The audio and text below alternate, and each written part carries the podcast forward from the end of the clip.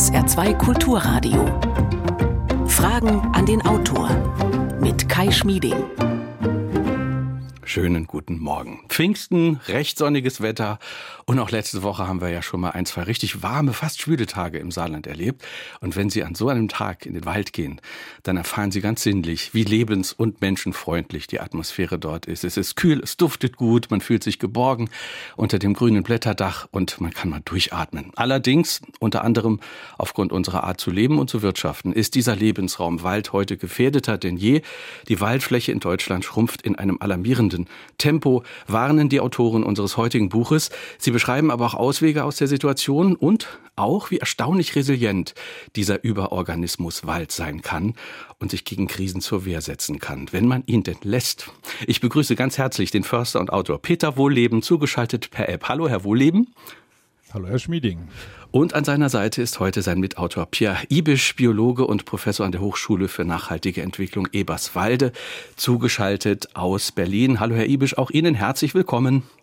Dankeschön. Guten Morgen, Herr Schmieding. Waldwissen ist der Titel des Buches. Untertitel Vom Walde her die Welt verstehen. Erstaunliche Erkenntnisse über den Wald, den Menschen und unsere Zukunft.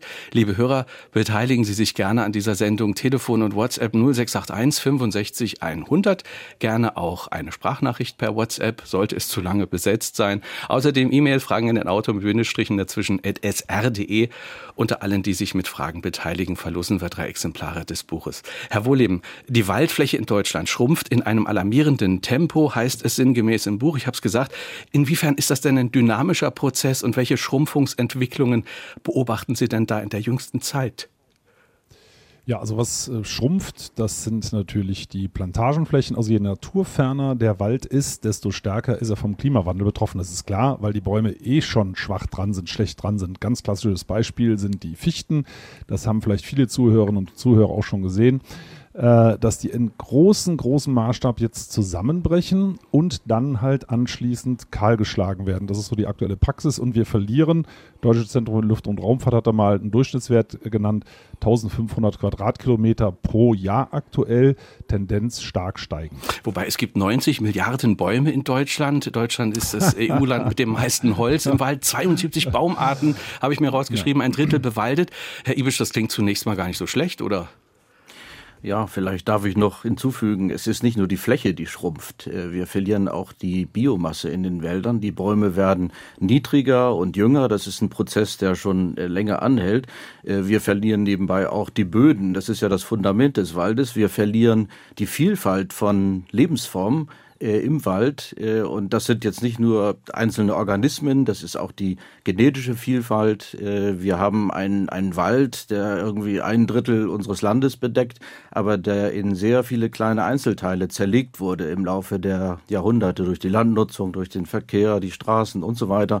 Äh, und natürlich eben auch durch die Nutzung und äh, damit wird auch reduziert der Zusammenhang. Ne? Also ein Ökosystem, ein Waldökosystem besteht halt nicht nur aus den Einzelteilen, die da für sich alleine in der Landschaft sich befinden, sondern äh, Ökosystem wird erst durch äh, Interaktion, mhm. durch das Zusammenarbeiten. Sie sprechen von einer zersplitterten Waldkulisse. Fragmentierung ist ein Wort, das fällt. Äh, viele Wege im Wald, Forstwege, Gassen, zu viel Infrastruktur, eben damit der Mensch da rein kann.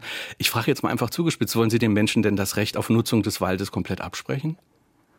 Natürlich das, nicht. Ne? Also, das, ja, das, also äh, das, das, wird uns häufig unterstellt übrigens, dass wir sagen, ja, die wollen ja alles unter Schutz stellen. Nein, also natürlich mehr. Wir haben lächerlich wenig unter Schutz gestellt. Ne? Insgesamt in Deutschland überlassen wir allen anderen Millionenarten 0,6 Prozent der Fläche und 99,4 nehmen wir für uns.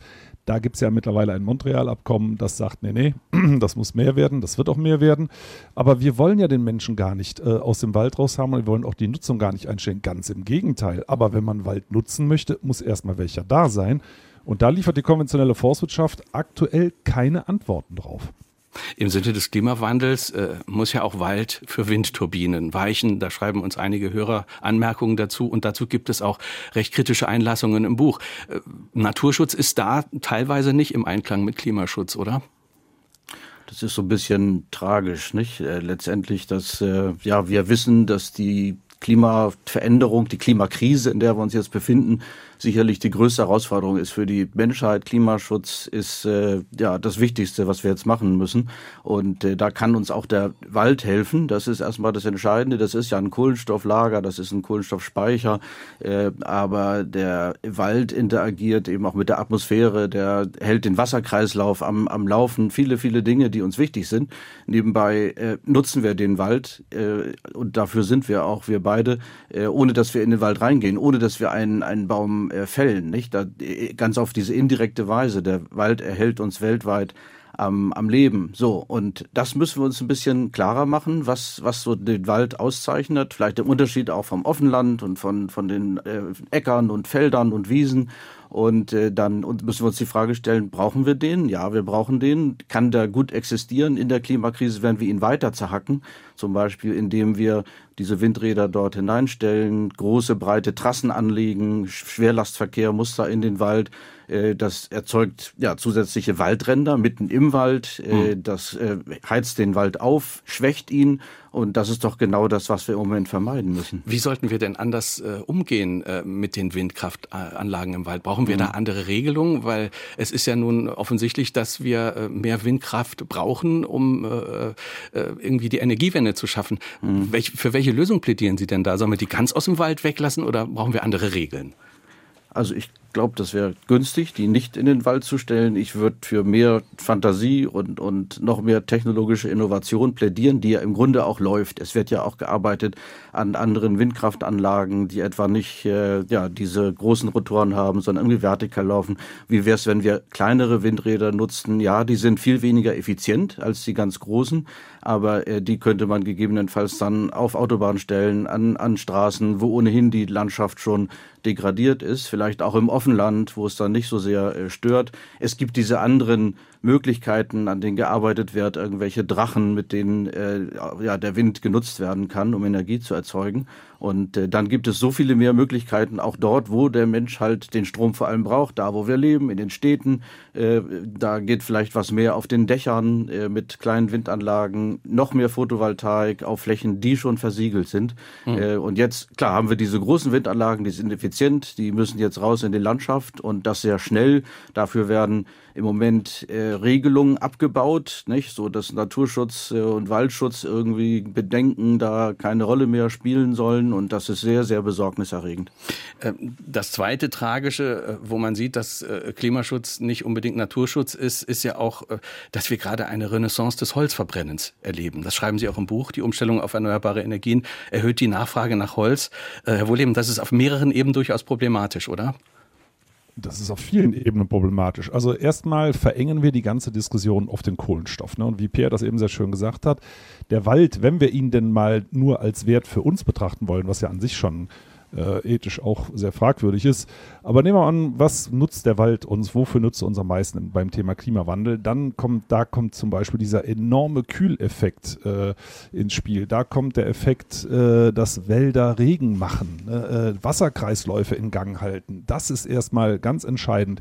Und diese ich sage jetzt mal in Anführungszeichen Klimaanlage, das ist ja nur ein Teilaspekt des Waldes, zerhacken wir, stecken wir in den Ofen und, das jetzt wird es immer noch schlechter, äh, dabei kommt eben oben raus mehr CO2 plus massiv Feinstaub, mehr CO2, als wenn wir Öl und Gas verfeuern.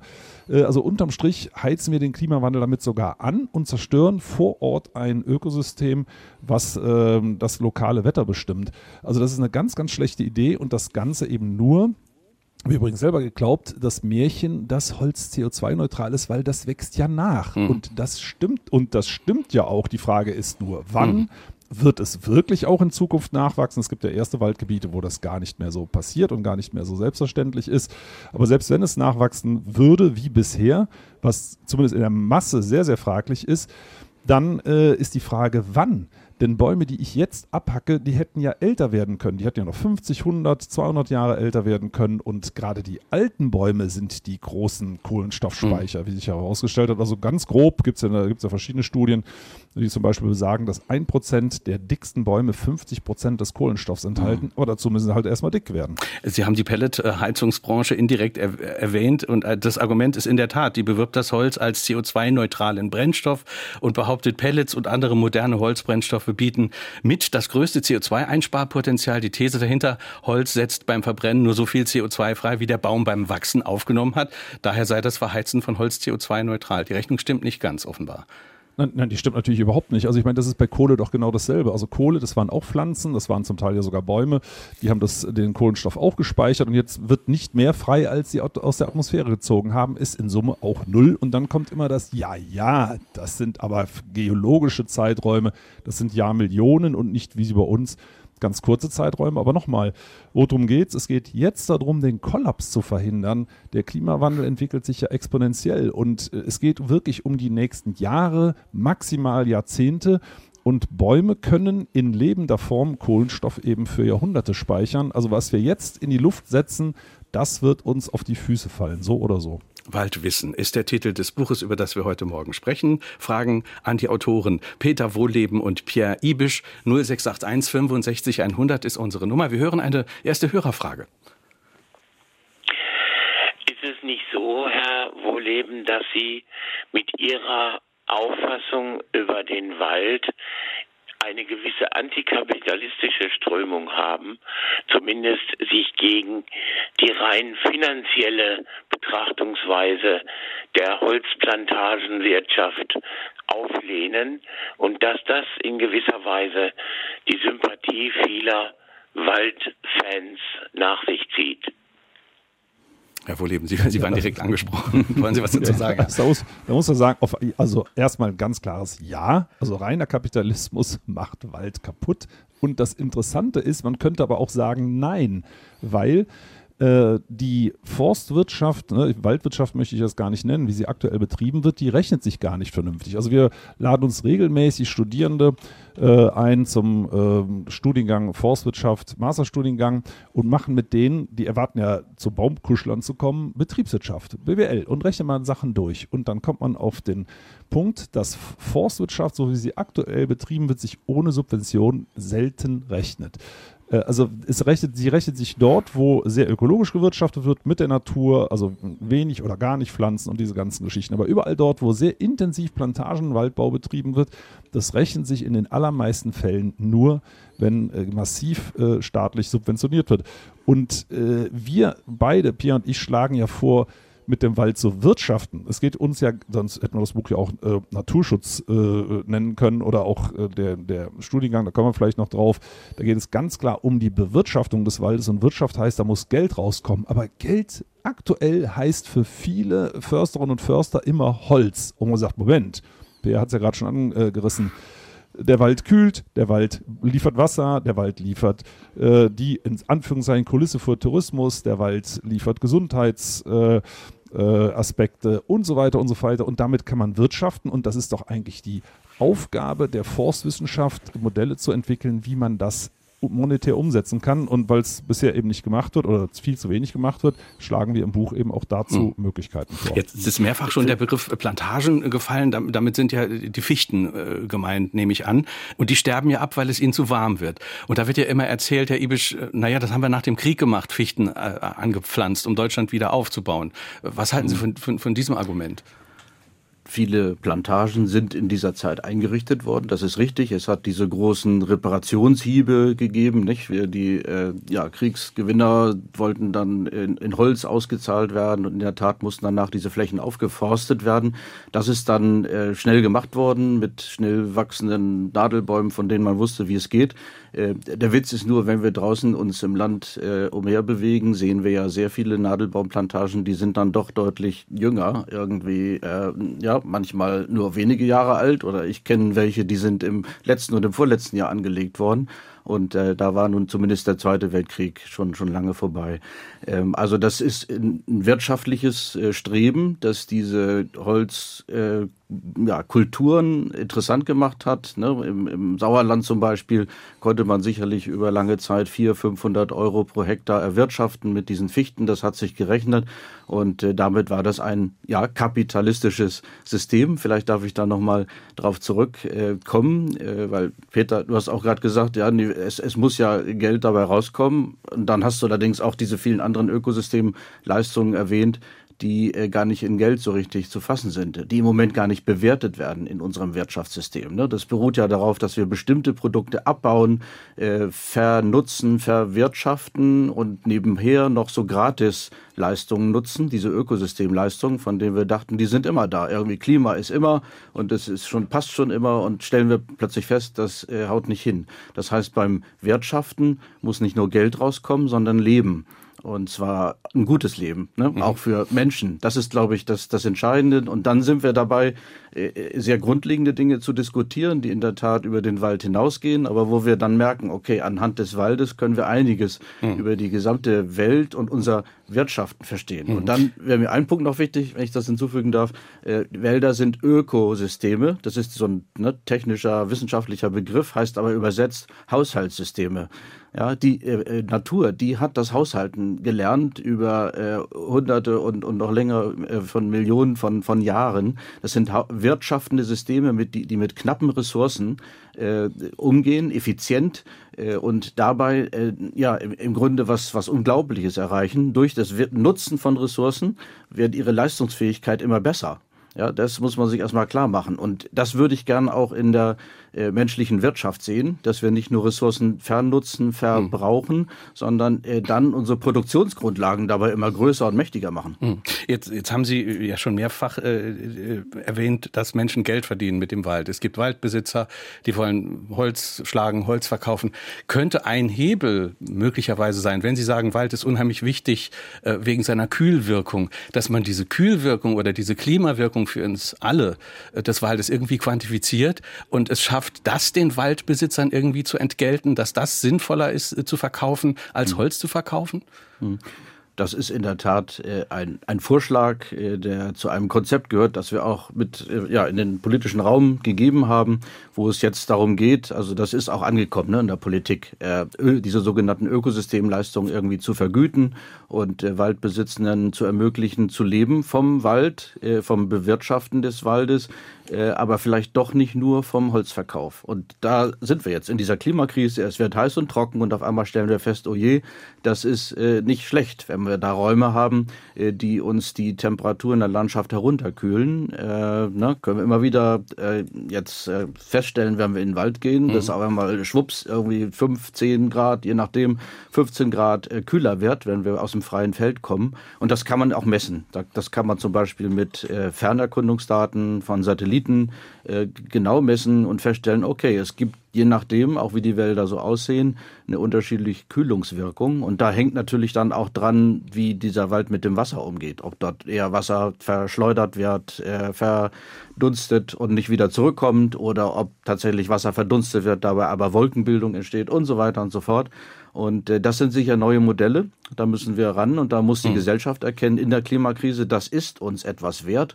Und äh, wir sind auch bereit, den Leuten, die da als, als Treuhänder sich kümmern, um diese Waldökosysteme, äh, sie dafür zu vergüten nicht? und ihnen irgendwie äh, ja, etwas zu zahlen. Mhm. Und das sind dann nicht Almosen, das sind nicht Subventionen, sondern das sind handfeste äh, Dienstleistungen, die der Gesellschaft mhm. äh, ja eine Menge Geld wert sein sollte. Ökosystem, das Wort ist jetzt äh, mehrfach gefallen und im Buch beschreiben Sie, wie schwierig es ist oder dass es eigentlich fast unmöglich ist, in dieses Ökosystem äh, sinnvoll einzugreifen, auch wenn man es gut meint. Darüber wollen wir vielleicht noch sprechen. Vielleicht ist diese Frage ein, ein schöner Anlass dazu. 0681 65 100 ist unsere Nummer. Wir hören eine nächste Frage.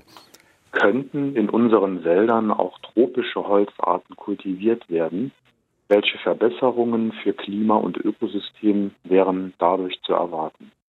Wer mag antworten? Sehr schöne Frage. Ich damit, ich möchte da gerne einen Vergleich in den Ring werfen. Ähm, also Baum ist ja eine menschliche Kategorisierung. Also wir sagen, das ist ein Baum. Das Ökosystem sagt, das ist ein Bestandteil. Wie auch immer wir das definieren. Ich mache es mal ein bisschen einfacher. Wir Menschen ernähren uns ganz überwiegend von Gras. Das würden die meisten Leute sagen, wie Gras? Ja, natürlich. Also äh, Hafer, Weizen, Mais, Reis und so weiter, das sind alles Grasarten. Und wir sagen, wir steigen doch jetzt mal um auf Weidegras, weil Gras ist ja Gras. Dann würden wir grasend innerhalb der nächsten drei bis vier Wochen verhungern, weil wir das eben nicht verdauen können. Ne? Und äh, wir setzen dem, dem Ökosystem, diesem Organismus auf einmal fremde Biomasse mit ganz, ganz anderen Komponenten äh, hin. Das wird ja bereits gemacht mit Douglasien, mit Roteichen, mit Libanon-Zeder, allen möglichen Baumarten, die es hier von Natur aus gar nicht gibt. Und das Ökosystem kann die schlecht oder gar nicht verwerten. Also diese ganzen, wir wissen ja gar nicht, wer da alles mit dranhängt an Bakterien, an Pilzen. Einen Teil davon kennen wir, aber einen großen Teil eben nicht. Und diese äh, sind äh, darauf angewiesen, auf Baumzucker von bestimmten Baumarten, auf äh, Rindenschnipsel von bestimmten Baumarten und so weiter und so weiter. Also, und das funktioniert nicht. Wir wissen es zum Beispiel bei der Roteiche, dass das Laub sogar toxisch ist. Also das heißt, wir kriegen dort grüne Wüsten äh, die Bäume wachsen ne, und wir würden sagen, ja, aber funktioniert doch, aber diese ganzen anderen Wirkungen, die zusammenhängen, nur mal als Beispiel, die äh, Bakterien, die von den äh, Baumblättern aufsteigen, die bewirken, dass die Eiskristallbildung in den Wolken beschleunigt abläuft. Wir wissen nicht, wie verändert sich das. Ne? Also das Einzige, was wir wissen, wir haben das ja im Großversuch schon in Deutschland, dass zum Beispiel, wenn wir wechseln von äh, Buche, Eiche, den heimischen Laubbaumarten auf Kiefer, dass die Wälder wärmer werden und dass sich unter solchen Wäldern weniger Grundwasser bildet. Das sind mhm. schon mal zwei Dinge, wo wir sagen, mhm. oh hoppla, das sollten wir eigentlich nicht machen.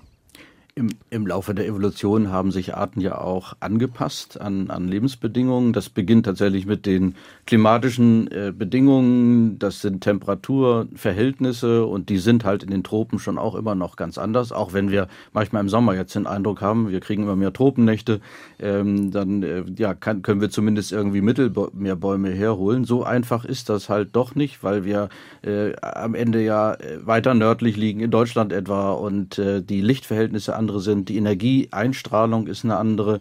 Es gibt diese Kaltlufteinbrüche und mit denen müssen wir auch im Klimawandel noch sehr lange rechnen, vielleicht sogar vermehrt, weil irgendwie der, der Jetstream wackelt und wir polare Kaltlufteinbrüche ja paradoxerweise häufiger bekommen könnten.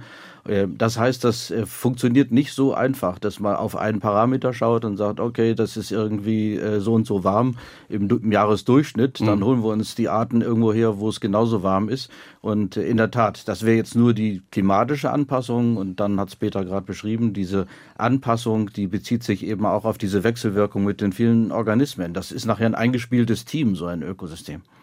0681 65 100 ist unsere Nummer. Hier ist die nächste Hörerfrage. Kernenergie ein Ausweg aus dem CO2-Dilemma? Wer mag antworten?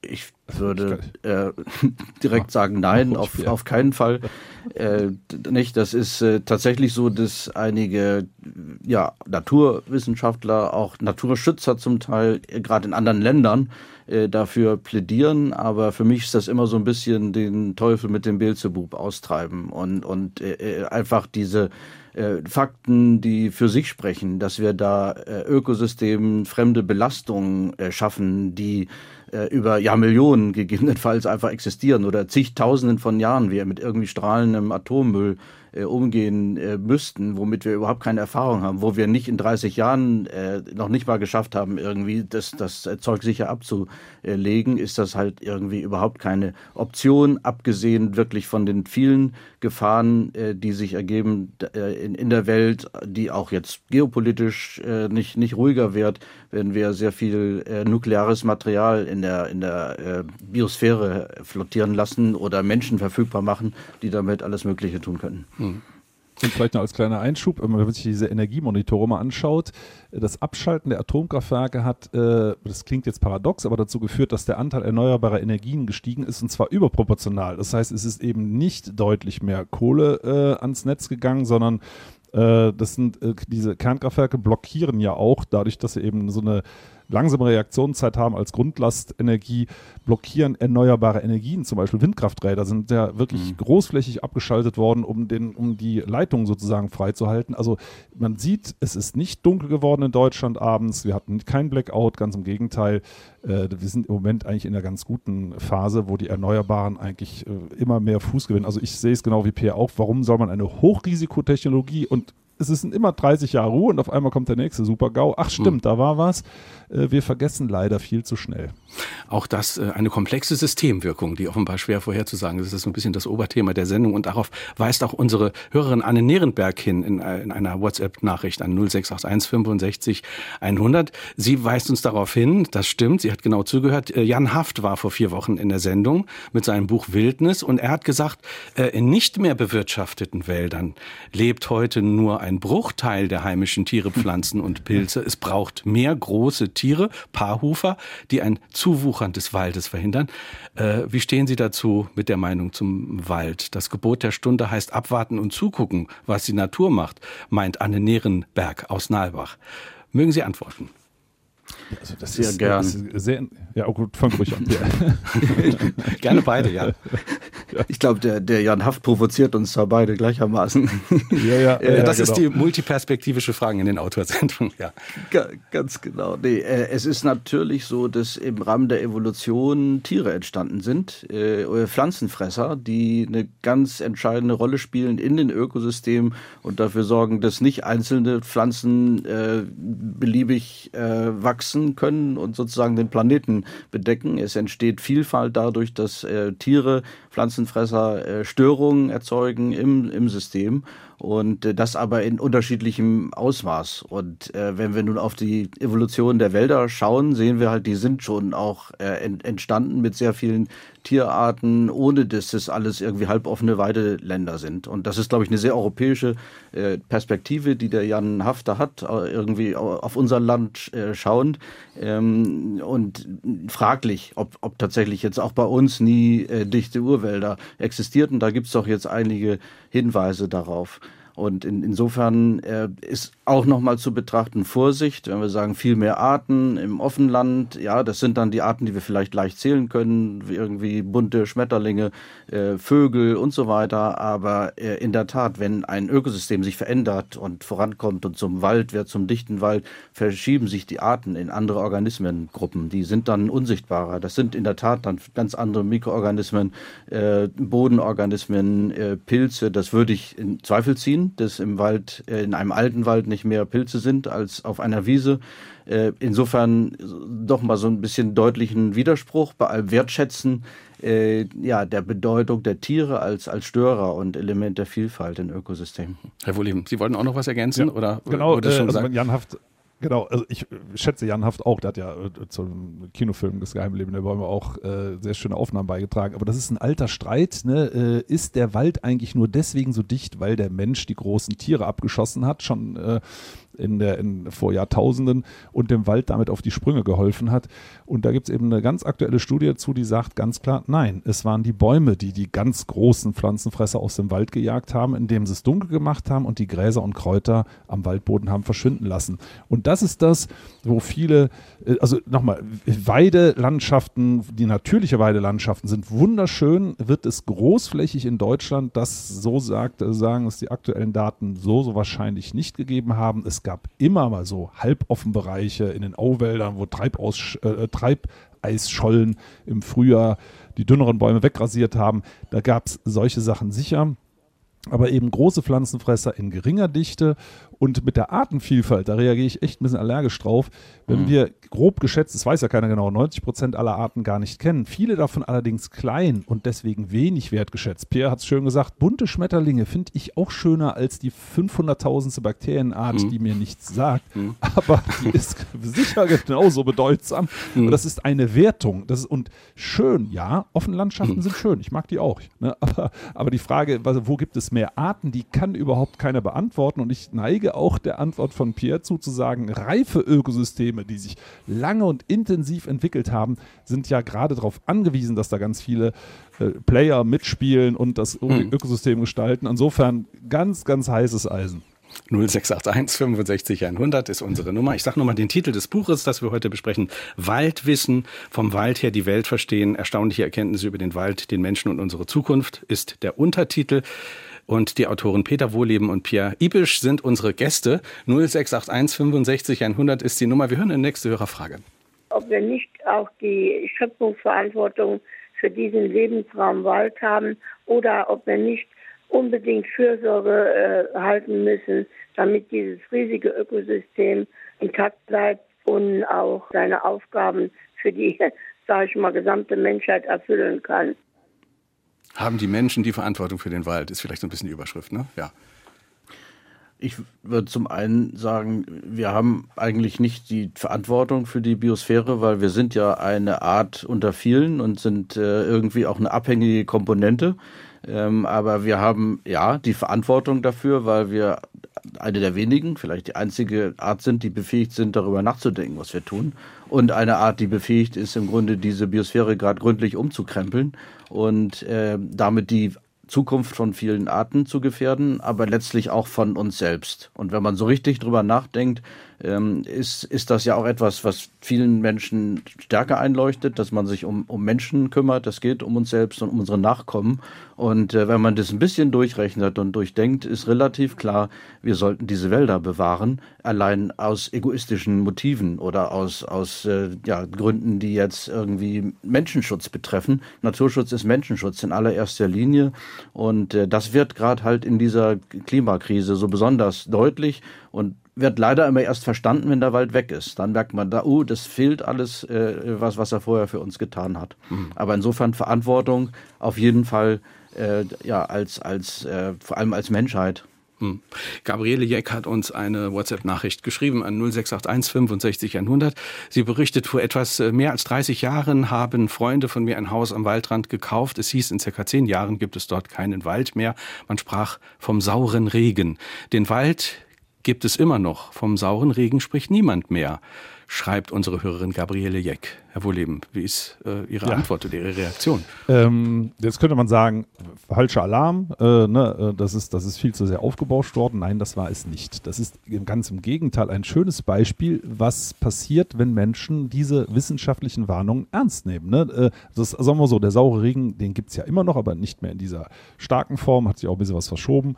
Äh, aber insgesamt Rauchgasentschwefelung, Katalysatoren. Ich weiß noch, ich habe damals ein kleines Auto gehabt und einen, einen ungeregelten Cut nachrüsten lassen und ganz stolz so einen Aufkleber hinten auf der Heckscheibe gehabt. Ja, ne, das war das, weil, wir, weil ich wirklich, ich habe hab angefangen, Forstwirtschaft zu studieren und habe gedacht, wenn ich fertig bin, ist der Wald weg. Das Studium hat vier Jahre gedauert, äh, so, heute lacht man drüber.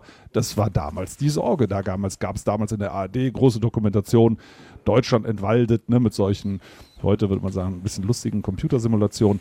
Also lange Rede, kurzer Sinn, ein tolles Beispiel dafür, wenn Gesellschaft das ernst nimmt, was Wissenschaft sagt, dass wir Dinge regeln können. Das Ozonloch ist ein ähnliches Beispiel, das ist zumindest etwas geschrumpft wieder durch diese, diese Verbote von bestimmten Kühlmitteln. Und jetzt haben wir eine größere Aufgabe, aber auch die ist lösbar. Sie wird nur momentan insgesamt noch nicht ernst genug genommen. Hm.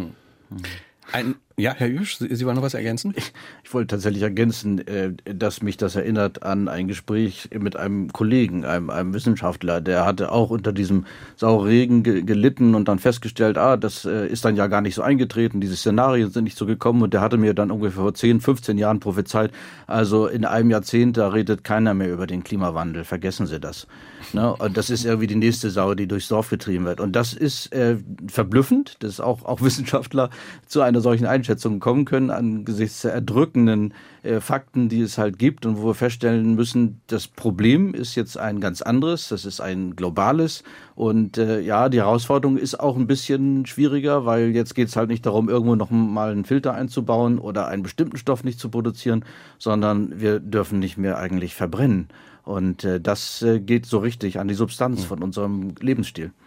Der Mensch soll den Wald in Ruhe lassen. Ist eine These, die im Buch immer äh, wieder vorkommt.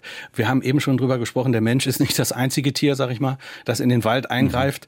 Mhm. Man könnte sich ja die Frage stellen, warum leistet sich das Ökosystem Wald überhaupt Tiere, äh, die teilweise zumindest auf den ersten Blick auch großen Schaden anrichten? Also ich denke an Rehe und Wildschweine, die, die beschreiben Sie ja auch als, als Tiere, die dem Wald großen Schaden auch äh, beifügen. Also das, äh, äh, ja, mache ich gerne. Ähm, die, also das muss man ein bisschen differenzieren was wir aktuell erleben an äh, großen Säugetieren im Wald, das ist nicht Wald, das ist Mensch, der dort kräftig verschoben hat. Also das ist, was Per vorhin gesagt hat, wir haben den Wald zerschnipselt in ganz grob zwei Millionen Fragmente, haben also ganz, wir haben quasi mehr Waldränder als Wald, so ungefähr. Und das finden viele äh, große Pflanzenfresser toll.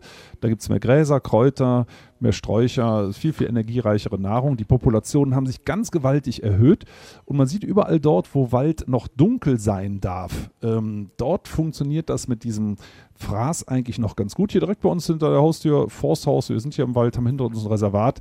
Da kommen kleine Weißtannen, die als sehr, sehr verbissempfindlich gelten. Äh, die kommen da unverbissen hoch. Die kleinen Buchen sowieso. aber überall dort, wo Mensch auflichtet, und das macht man halt, wenn man Holz nutzt, da kommen dann Brombeeren, also baut sich erstmal Humus ab, da wird Stickstoff frei, also da kommen sehr, sehr viele energiereiche Vegetation und da stehen die Rehe drin. Und wenn man da noch kleine Bäumchen dazu pflanzt, dann sagen die schönen Dank, nur Brombeere ist auch langweilig, nehmen wir doch auch noch die Baumschulpflanzen. Und dann wird halt gesagt, okay, mhm. wenn wir nicht Rehe schießen, dann wächst da eben kein Wald. Und das ist, ist das kein Argument so.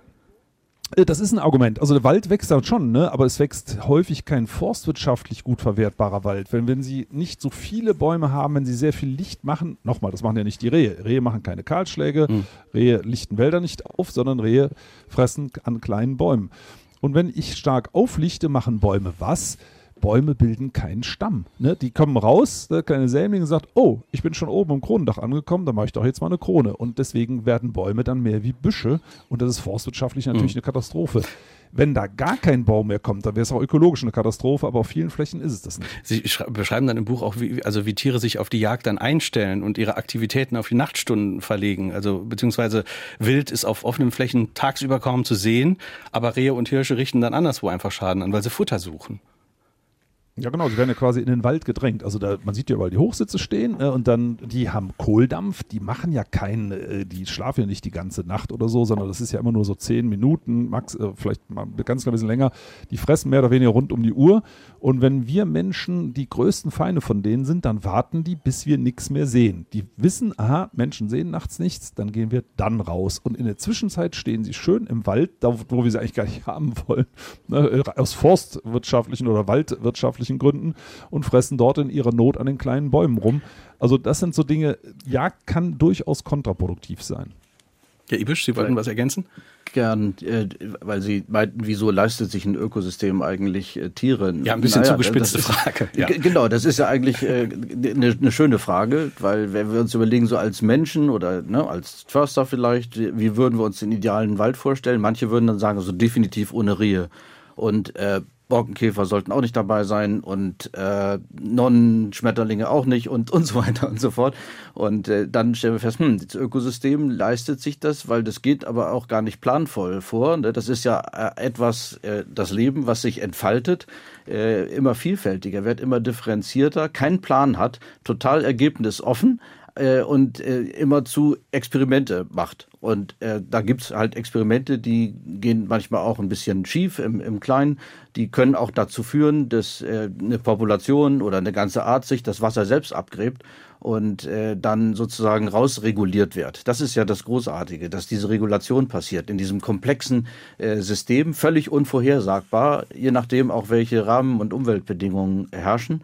Und äh, das müssen wir uns halt äh, klar machen, dass das auch äh, gilt für das Experiment Reh, ja, das offenkundig gut funktioniert, ziemlich lange schon, sicher irgendwie mindestens eine Million Jahre alt oder sowas, diese Art. Äh, und die Wälder sind trotzdem groß und leistungsfähig geworden. Oder das Experiment Mensch, ne, das ist auch jetzt einfach mal in die Biosphäre gesetzt worden.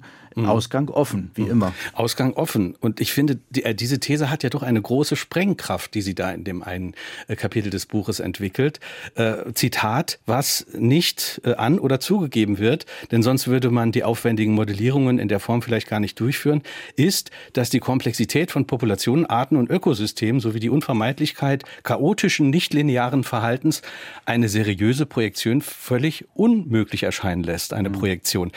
Wenn, wenn ich also sage, das ist ein Zitat aus dem Buch, ich kann das überhaupt nicht vorhersagen. Alle Projektionen sind äh, ja nicht so ganz seriös. Was bedeutet denn aber das eigentlich für unseren Klimaschutz? Der, der, der, der beruht doch, also alle Annahmen äh, äh des, des Klimawandels beruhen doch auf solchen Projektionen. Heißt das, äh, dass wir möglicherweise da auch in die Irre äh, gehen? Mhm.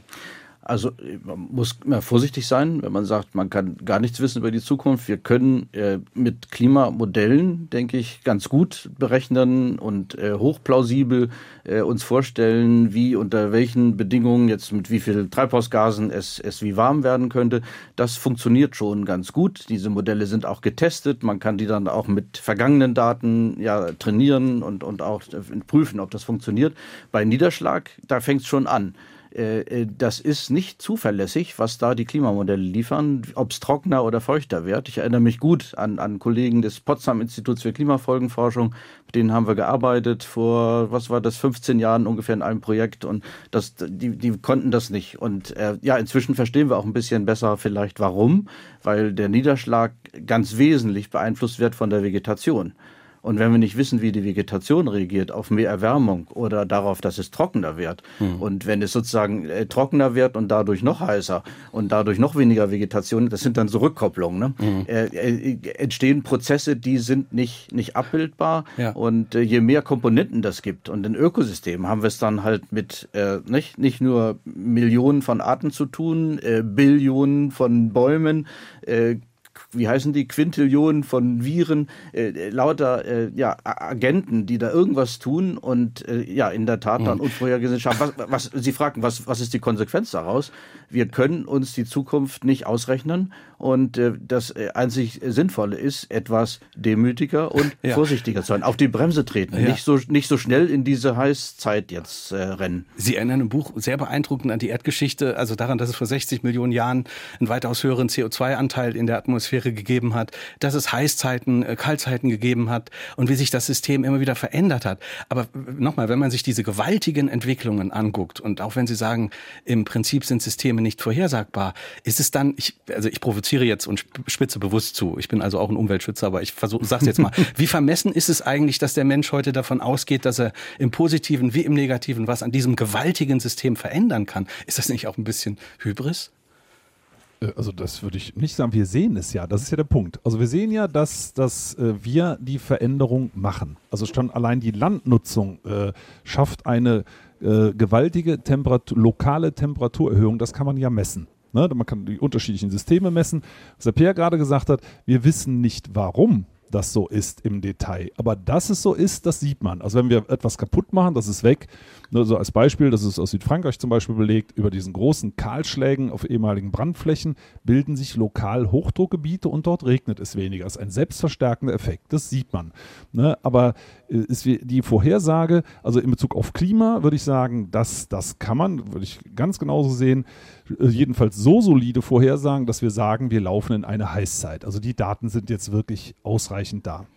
Was man allerdings nicht vorhersagen äh, sagen kann, ist, nur als Beispiel, wir machen jetzt mit dem Wald das und das und dann wird er sich in Zukunft so und so verhalten unter einem Klima, was in 50 Jahren möglicherweise so und so ist. Und das Problem ist, wir haben dann Klima, aber das Wetter lokal das kann ja ganz mhm. anders ausfallen. Da kann es gewaltige Verschiebungen geben und das muss ich alles wissen, um jetzt einen Baum zu pflanzen, ein, ein Ökosystem sozusagen zu ersetzen. Das ist ja das, was Forstwirtschaft teilweise versucht. In der Vorhersage, dass es lokal heißer, trockener wird und dann sogar noch für diese Baumart passt. Und da muss ich sagen, das ist schwieriger, wirklich, und ganz im Ernst gemeint, ist schwieriger, mhm. als die Lottozahlen für nächsten Samstag mhm. vorherzusagen. Mhm. Herr Ibisch, Sie da, wollten auch noch was sagen? Gern, das ist das Entscheidende. Ne? Wir haben die Macht, äh, diese Biosphäre, den Planeten, die Atmosphäre, alles zu verändern aber wir haben nicht die Macht, alles so zu steuern, wie wir uns das vorstellen. Und, und äh, das irritiert uns jetzt auch nach Jahrhunderten der, der Wissenschaft und der Aufklärung und alles, alles haben wir irgendwie rausbekommen und wir schneidern uns äh, irgendwie genmanipulativ äh, Medikamente zurecht und mhm. vieles können wir, aber dass dieses ganze große System im Grunde nicht beherrschbar ist, äh, äh das, das irritiert. Und nebenbei, was wir auch nicht können, und das finde ich richtig spannend, ähm, wir können im Grunde keine Kälte erzeugen, wir können nur Hitze erzeugen. Und äh, bei der Recherche zum, zum Buch äh, bin ich fast vom, vom Stuhl gefallen, als ich äh, ja ein Zitat las von dem Naturforscher äh, de Buffon, 1769. Und der sagte nämlich, sonderbar ist es, dass es ihm, also uns Menschen, schwerer sein würde, die Erde abzukühlen, als sie zu erwärmen. Herr über das Element des Feuers, das er nach seinem Belieben vermehren und fortpflanzen kann, ist er nicht über das Element der Kälte. Äh, und, und das ist äh, etwas, was uns jetzt ein paar hunderte äh, Jahre später wirklich zu denken geben sollte. Kühlen können eigentlich nur die Wälder, abgesehen von, von Wasser, Gewässer, Ozeane. Und äh, ja, das ist ein Grund mehr, da ganz stark über den Wald nachzudenken. Vielleicht sollten wir über diese Kühlungsmechanismen, die wirklich hochinteressant sind, sollten wir die, über die noch mal kurz sprechen. Äh, der Wald äh, hat abgesehen von der Schattenwirkung richtig aktive Kühlungsmechanismen äh, und er kann, wenn ich das mal flapsig und unfachmännisch ausdrücke, wenn ich sie richtig verstehe, auch Regen machen. Richtig. Ja. Ähm, und äh, willst, willst, du, Peter? Ja. Nee, start du ruhig mal. haben wir das Problem, dass wir nicht nebeneinander sitzen und kurz uns abstimmen müssen. Ähm, der Wald äh, macht Regen auf, auf verschiedenerlei äh, Weise. Äh, zum einen tatsächlich, dass Wasser verdunstet wird. Das ist ja relativ klar und äh, gut bekannt. Ähm, das reicht aber noch nicht. Äh, der Wald, der ähm, sendet auch kleine Teilchen in die Atmosphäre, äh, sogenannte Bioaerosole. Das sind zum Teil organische Verbindungen, Moleküle, das sind aber auch Bakterien, die da in großen Mengen abgegeben werden in die Atmosphäre und die dann zu äh, Kondensationskernen werden für, für die Bildung von Wassertröpfchen. Das ist eine Geschichte. Die andere Geschichte ist, dass beim Kondensieren in der Atmosphäre ein niedrigerer Luftdruck entsteht, der dazu führt, dass äh, Luft herbeigezogen wird, und zwar feuchtere Luft nachgeholt wird, etwa von den Meeren. Das ist ein Effekt, den, den äh, ja unter anderem russische Wissenschaftlerinnen gefunden haben und äh, der so seltsam war und irgendwie der Wetterkunde zu widersprechen schien, dass eine Fachzeitschrift sich geweigert hat, lange das zu publizieren, aber man, hat das begutachtet und nachgerechnet, keinen Fehler gefunden. Ähm, und das würde es erklärt viel, dass in der Tat äh, es so viel regnet auf Kontinenten. Äh, das wird nicht passieren ohne Wälder. Ne? Und äh, da gibt es inzwischen ziemlich atemberaubende Einsichten in diese fliegenden Flüsse. Hm. Ja, 40 Prozent weltweit des Niederschlags, die werden im Grunde über Land durch Vegetation gemacht. Es gibt Regionen, in Südamerika etwa äh, im, im Gran Chaco, Nordargentinien, da äh, sind 70 Prozent des Niederschlags abhängig davon, äh, dass es Wald gibt, nämlich weiter nördlich in Amazonien, der so ein Wasserrecycling betreibt und im Grunde feuchte Luft äh, nachholt vom, vom Ozean. Mhm. Das sind so ein paar Einblicke, in, in, in, mhm. ja, die, die uns wirklich äh, schaudern lassen. Und die Beispiele sind äh, dafür, dass, äh, dass der Wald ja, Klimaanlage äh, sein kann. Wir haben noch ganz viele Fragen der Hörerinnen und Hörer. wollen wir mal gucken, wie viele wir noch schaffen. Patricia Schumann hat uns geschrieben an Fragen Fragen an den Autor mit Bindestrichen dazwischen sr.de. Ich nehme hier den ersten Teil ihrer Mail. Sie schreibt, wenn man sich so intensiv mit dem Thema Wald und dessen Bewohnern, den Bäumen und Pflanzen beschäftigt, kommt man da nicht umhin, festzustellen, dass es sich ebenfalls wie beim Menschen um Lebewesen handelt, die auf ihre Art und Weise fühlen und denken. Würden Sie dem zustimmen? Kann man sagen, der Wald fühlt und denkt? Hat er ein Bewusstsein vielleicht sogar? Ich meine, das ist eine spannende Frage. Das viel Interessantere dabei ist, dass es dafür ja gar keine klaren Definitionen gibt. Also für Denken, für Intelligenz, für Fühlen. Also ich persönlich denke, da gibt es sicher einiges, das wird nicht so sein wie bei uns. Das unterscheidet sich ja schon zwischen Menschen, von Mensch zu Tier, von Mensch zu Baum, zu Kraut, zu was auch immer, zu Bakterium wird es da sicher Unterschiede geben. Aber das sind keine äh, vollautomatischen Roboter, die irgendein Programm abarbeiten. Nein, da werden Strategien entwickelt, da finden Reaktionen statt. Äh, individuell übrigens machen Bäume auch Fehler. Also ich finde, das, das ist übrigens auch das Bereichernde. Früher, da kam ja vorhin schon mal diese Frage, diese ethische Frage, ne, ob wir nicht für die Schöpfung verantwortlich wären. Ich finde, es geht so ein bisschen in die Richtung, dass man einfach sich auch erfreut an der Mitwelt, die da auch lebt und macht und tut und wie gesagt, und sich möglicherweise auch freut oder Fehler macht oder, oder, mhm. oder. Eben, genau. Also wir sind nicht umgeben von grünen Robotern. Das sicher nicht. Sagen Sie mal kurz noch das Beispiel. Äh, wann macht ein Baum einen Fehler? Das interessiert mich. Also es gibt also individuell zum Beispiel beim Laubabwurf, das habe ich, hab ich, auch mal beschrieben, so ein, eine Kastanie, die einfach zu früh abgeworfen hat im, bei einer Trockenheit und dann im Herbst als einzige. Alle anderen ringsum haben schön die Blätter dran behalten. Dieser eine Baum hat es nicht gemacht. Äh, ich weiß nicht warum und hat dann im Herbst nochmal schnell Blätter nachgeschoben, weil dieser Baum offensichtlich gemerkt hat, dass die Zuckervorräte für den Winter nicht reichen, weil Bäume dann so eine Art Winterschlaf machen und wie ein Bär vorher genug Vorräte sich quasi in Anführungszeichen angefressen haben müsste. Also es ist ganz süß zu sehen, ups, da hat sich jemand vertan. Herr Iwisch, äh, Herr Wohleben mhm. sprach auch schon mal bei uns in der Sendung von Wald-Internet, sehr plastisch formuliert, die Kommunikation. Man kann sagen, es gibt Vernetzung, es gibt sowas wie einen Informationsaustausch mhm. im Wald mit anschließender Verhaltensänderung und auch Wesen Wesensänderung? Oder kann man das so mhm. beschreiben? Mhm. Also das wäre erstmal aus der nüchternen wissenschaftlichen Perspektive definitiv so. Ökosysteme, Waldökosysteme sind informationsverarbeitende Systeme. Und das ist dann schon auch alles wissenschaftlich definierbar. Informationen eben als Daten Portionen, die irgendetwas äh, bewirken, die auch von irgendwem äh, ja, aufgenommen werden können und eine Reaktion auslösen. Ne? Und wenn solche Informationen im Zusammenhang existiert äh, und, und irgendwie bestimmte Reaktionen dann äh, bedeutet, die nützlich sind, dann wird daraus Wissen. Und äh, das wird auch in der Fachliteratur inzwischen ganz klar so formuliert, dass, dass Organismen, nicht nur Menschen, Homo sapiens, der Wissende, einfach dieses Wissen haben, sich dessen aber gar nicht bewusst sein müssen. Ein Ökosystem hat Wissen über diese Information, die gespeichert ist. Diese Information ist nebenbei nicht nur in der genetischen, ähm, ja, im Erbmaterial gespeichert, in den Molekülen, sondern ganz wesentlich auch in den Zusammenhängen, ja, weil äh, diese Organismen aufeinander abgestimmt sind. Da werden Moleküle losgeschickt von einem Bakterium, mhm. die bedeuten, dass eine Pflanze darauf reagiert, dass gegebenenfalls ein genetisches Programm in einer Pflanze angeschaltet wird, bei Trockenheit, etwa Trockenheitsresistenz, äh, verstärkt wird. Ne? Und das ist natürlich Teil des Wissens, wo wir inzwischen feststellen, äh, sehr alte Waldböden, die mehr mit Trockenheit zu tun hatten, äh, die vermitteln Pflanzen das besser mit Trockenheit zurechtzukommen. Da gibt es gerade eine ganz aktuelle Studie. Und das ist natürlich das dann äh, äh, Wissen und das ist äh, äh, ja dann sehr viel mehr, als wir lange Zeit dieser Tumben, scheinbar ja. Tumben-Natur zugetraut haben. Es sind besonders Nadelbäume, die regelmäßig älter als 2000 Jahre werden, habe ich bei Ihnen gelesen. Also deswegen haben ältere Wälder, äh, das Alter hat in Ihren Augen auch eine große Bedeutung, während manche Experten sagen, ja, die älteren Wälder, die verlieren ihre Leistungsfähigkeit und nur durch Fällung und das Nachwachsen kann man die Produktivität mhm. bewahren. Ist aber mhm. falsch, sagen Sie.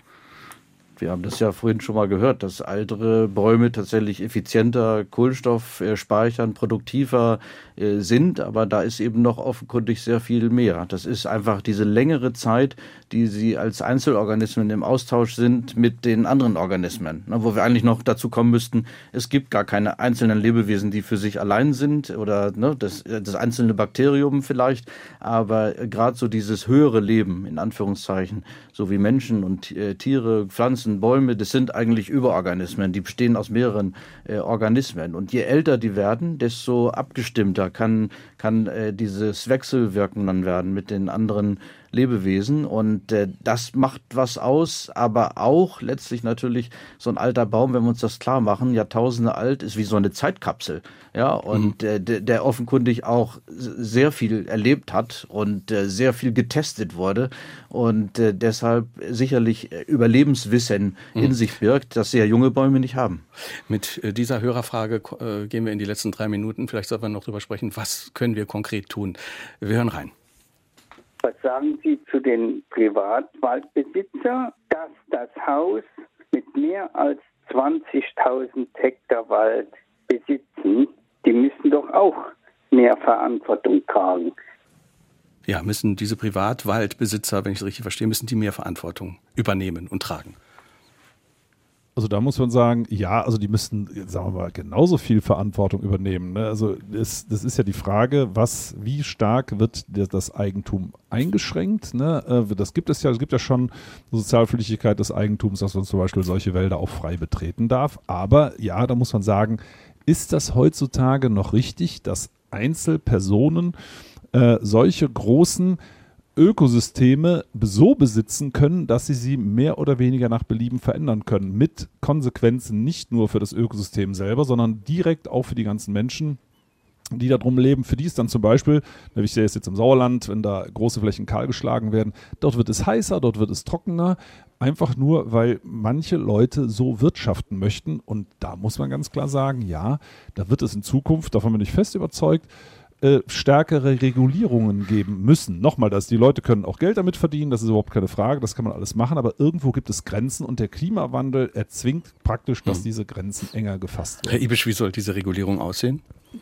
Also vielleicht nur noch mal, um ganz deutlich zu sein, Wirtschaften ist doch erfunden worden, damit es Menschen gut geht. Das ist das Erste. Und das, das Wirtschaften in der Zukunft muss so aussehen, dass es Menschen gut geht und dem globalen Ökosystem, den Wäldern und allen anderen Ökosystemen. Das ist erstmal das Ziel. Äh, um das hinzukriegen, brauchen wir diese sogenannte sozialökologische Transformation. Wird häufig darüber gesprochen. Die muss auch im, Welt, im Wald äh, stattfinden. Schöner Versprecher. Wald und Welt sind ganz nah beieinander. Ähm, und äh, ja, da brauchen wir in der Tat ein anderes Modell des, des Wirtschaftens und das geht selbstverständlich einher mit Verantwortung, ja, und eine Verantwortung, über die wir mehr nachdenken müssen. Äh, das ist diese ethische Reflexion, die in der Gesellschaft bei uns zu wenig passiert. Warum machen wir eigentlich etwas? Warum sollten wir etwas tun oder auch mal sein lassen? Äh, das ist nicht so ganz klar, hm. wie es scheinen mag. Hm. 50 Sekunden haben Sie noch, Herr Wohleben. Ich frage zum Schluss nochmal eine Frage, die vielleicht wichtig ist. Wie wichtig ist denn auch das emotionale Walderlebnis? Also, dass man die Menschen nicht vergisst und dass man denen auch weiter die Möglichkeit dazu gibt, dieses emotionale Walderlebnis zu haben das ist ungeheuer wichtig und deswegen haben wir auch versucht, es so fluffig wie möglich zu machen, das Buch, weil, weil wir müssen da mitfühlen. Wir, wir sind fühlende Wesen äh, in, im ganz Wesentlichen. Und warum schützen wir Elefanten? Warum schützen wir Wale? Weil die uns leid tun. Und Bäume sind Pflanzenelefanten. Also sie, sie sind es wert, das sind quasi die Botschafterinnen des Waldes, das sind die Bäume. Und wenn wir mit denen fühlen, wie mit Walen und wie mit Elefanten, dann verhalten sich Menschen automatisch freundlicher. Das der optimistische äh, Satz zum Schluss. Dankeschön an Peter Wohleben und Pierre Iwisch. Danke Ihnen beiden für dieses Gespräch und schöne Grüße. Sehr, sehr gerne. Danke. Dankeschön. Waldwissen, vom Wald her die Welt verstehen. Erstaunliche Erkenntnisse über den Wald, den Menschen und unsere Zukunft. Erschienen im Ludwig Buchverlag. 384 Seiten kosten 28 Euro. Jeweils ein Exemplar geht an Elfriede Maurer. Außerdem an Hans Krämer und an Jörn Wallacher.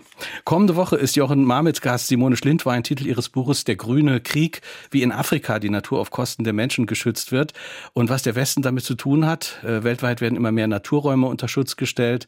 Das klingt nach einem wichtigen Beitrag zur Rettung des Planeten.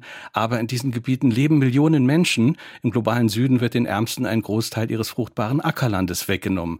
Die Autorin fragt, geht Artenvielfalt auf Kosten von Menschenrechten? Das also kommende Woche. Ich wünsche noch schöne Pfingsten. Mein Name ist Kai Schmieding. Danke Ihnen ganz herzlich fürs Zuhören. Tschüss.